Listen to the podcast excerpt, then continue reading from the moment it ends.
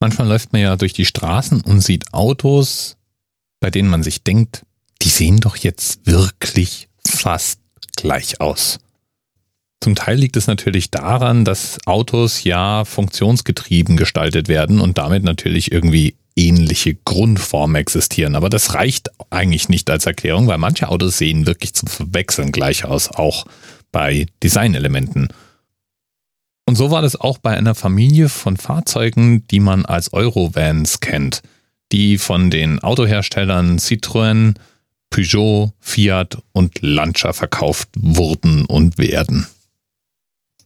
Gemeint sind relativ brachiale Familienfahrzeuge, große Autos, in denen man auch die fortgeschrittene Familienplanung noch unterbringt, nebst Einkäufen, Spielzeug und eventuellen Haustieren. Und diese vier Hersteller, die hatten eben Kosten gespart, indem sie gemeinsam den Eurovan entwickelt haben.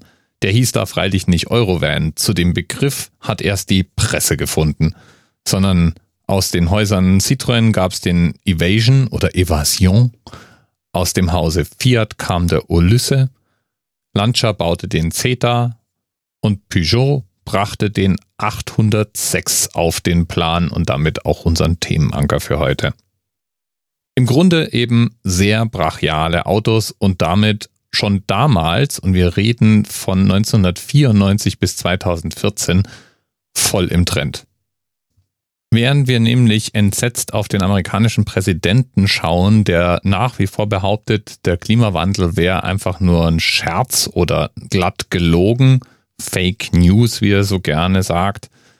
Ja, während wir da hinstarren und überall Schüler auf die Straße gehen, um für geeignete Maßnahmen zu demonstrieren. Und wir natürlich alle auch der Meinung sind, da muss man doch endlich mal was machen. Ja, während all das passiert, ist jedes vierte Auto, das in Deutschland zugelassen wird, ein SUV und von den anderen drei Viertel ist eine nennenswerte Zahl an Fahrzeugen ein Van, wie zum Beispiel der Eurovan. Also auch so ein Straßenpanzer. Stellen wir uns also der Realität, die Menschen fahren gerne große Autos, da fühlen wir uns sicher, die sind schön repräsentativ.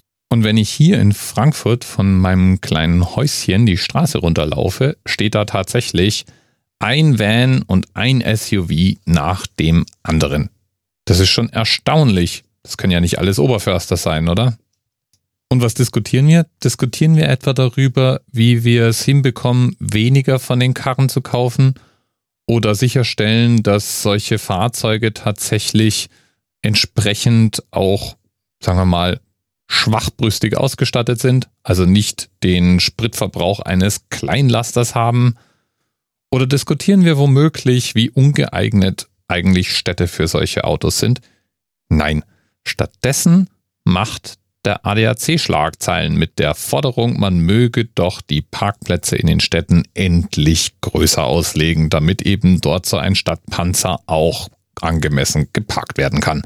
Jetzt ist natürlich so, dass es ja sowieso schon Parkplatzknappheit gibt. Würde man also die Parkplätze wie gefordert vergrößern, müsste man eigentlich auch gleichzeitig die Flächen erweitern. Das heißt, es muss irgendwelche Flächen geben, die dafür aufgegeben werden. Grünflächen zum Beispiel oder wie wäre es mit Spielplätzen, brauchen wir auch nicht unbedingt. Man muss auch zugeben, an diesem Trend sind die Eurovans jetzt natürlich nicht unbedingt schuld. So ein Van hat schon was sehr Praktisches.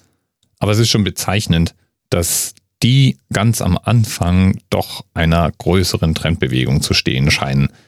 Denn Europa war mal die Region der Kleinwägen – und mehr und mehr gleichen wir uns dem an, was wir früher zum Beispiel aus den USA gewohnt waren.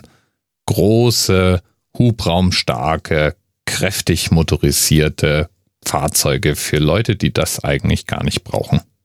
Die Eurovans werden inzwischen auch nicht mehr produziert. 2014 liefen da die letzten Modelle vom Band. Allerdings haben alle vier Hersteller nach wie vor große Vans im Programm und die neueren Vans sind tatsächlich meistens noch größer als die Euro-Vans es waren. Trotzdem findet man die nach wie vor im Straßenbild erkennbar an den nach hinten aufgehenden Schiebetüren und den dann doch sehr ähnlichen Look. Einfach mal den Links in den Notizen zur Sendung folgend. Und es wurden ja immerhin knapp eine Million von diesen Kisten gebaut und verkauft. Und der Name ist Programm. Die fahren hauptsächlich durch Europas Straßen. Lieben Dank an Dr. Asrael Tod für den Hinweis auf den Peugeot 806 und den Eurovan. Und falls du SUV-Fahrer bist, hoffe ich, bin ich dir jetzt nicht zu nahe getreten. Die sehen ja auch gut aus. Ich verstehe es ja, warum man die schön findet. Und was verstehe ich als Nicht-Autobesitzer schon davon?